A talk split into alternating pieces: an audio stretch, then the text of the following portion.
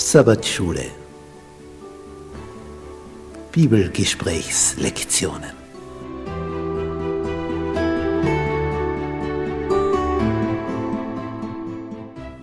Das fünfte Buch Mose. Die aktuelle Wahrheit für unsere Zeit.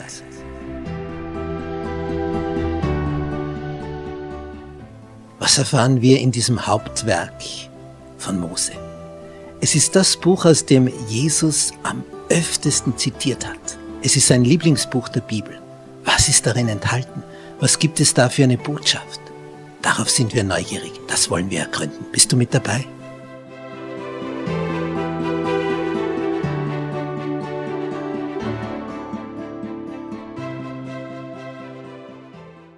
Freitag. Zusammenfassung. Bekehrung des Herzens. Wir haben hier ein Bild.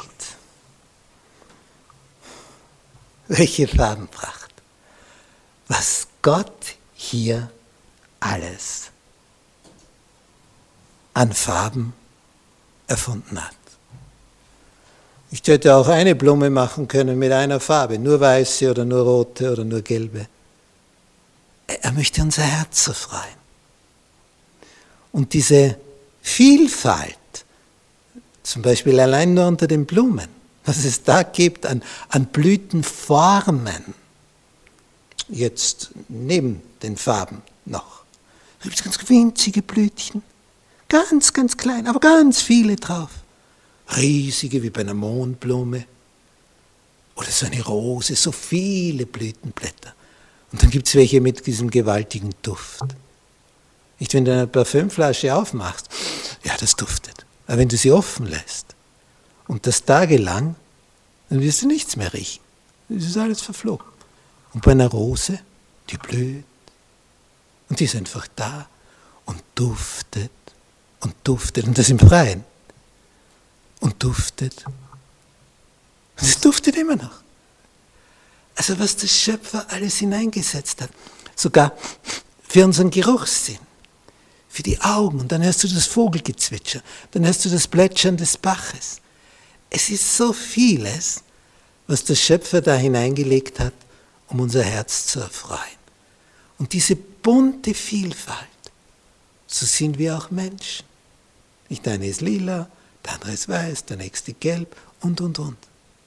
Der eine ist eine kleine Blüte, der andere eine große, der eine ist eine Duftblume, aber es gibt auch Dinge, da bin ich im Wald unterwegs, denke ich mir, da muss ein, ein totes Tier liegen. Ein Aasgeruch, unglaublich. Denke mir, was liegt da? Wo komme ich hin? Ein Bild, eine Morchel, eine Stinkmorchel. Und von weit und breit sind die Fliegen da. Die gehen ja auf diesen Geruch. Nicht wir wenden uns von dem Geruch ab, aber die zieht das an. Aas. Da wollen sie ihre Eier ablegen. Was Gott alles machen kann. Unglaublich. Das eine wie das andere. Und so sind wir Menschen. Nicht wie so eine bunte Farbenpracht hier. Ich meine, das ist hier künstlich angelegt, das sieht man. Denn wäre es eine normale Wiese, wäre das alles bunt durcheinander. Hier ist also eine Struktur drinnen, da ist ein Acker, das wurde also umgeackert, ausgesät und entsprechend ist das jetzt geworden. Aber was daran so schön sichtbar ist, die Schöpferkraft. Und er möchte dich zum Blühen bringen. Er möchte, dass du erblühst dass du duftest wie eine Rose. Er möchte dich zur Vollendung bringen. Aber es funktioniert eben nur, wenn wir dem göttlichen Programm folgen. Denn in der Natur ist das vorgegeben. Wenn du von dieser bestimmten Blume den Samen in die Erde gibst, dann kommt das raus. Was auf der Packung drauf ist, weil der, der es eingepackt hat, sich nicht geirrt hat. Der Same ist immer wieder mit demselben Ergebnis. Es kommt immer wieder das raus, was im Samen hineinprogrammiert ist. Die Natur folgt dem Schöpfer. Aber wie ist mit dir? Willst du abweichen vom göttlichen Programm? Was dann? Ja, dann läuft schief. Wir brauchen diese Übereinstimmung.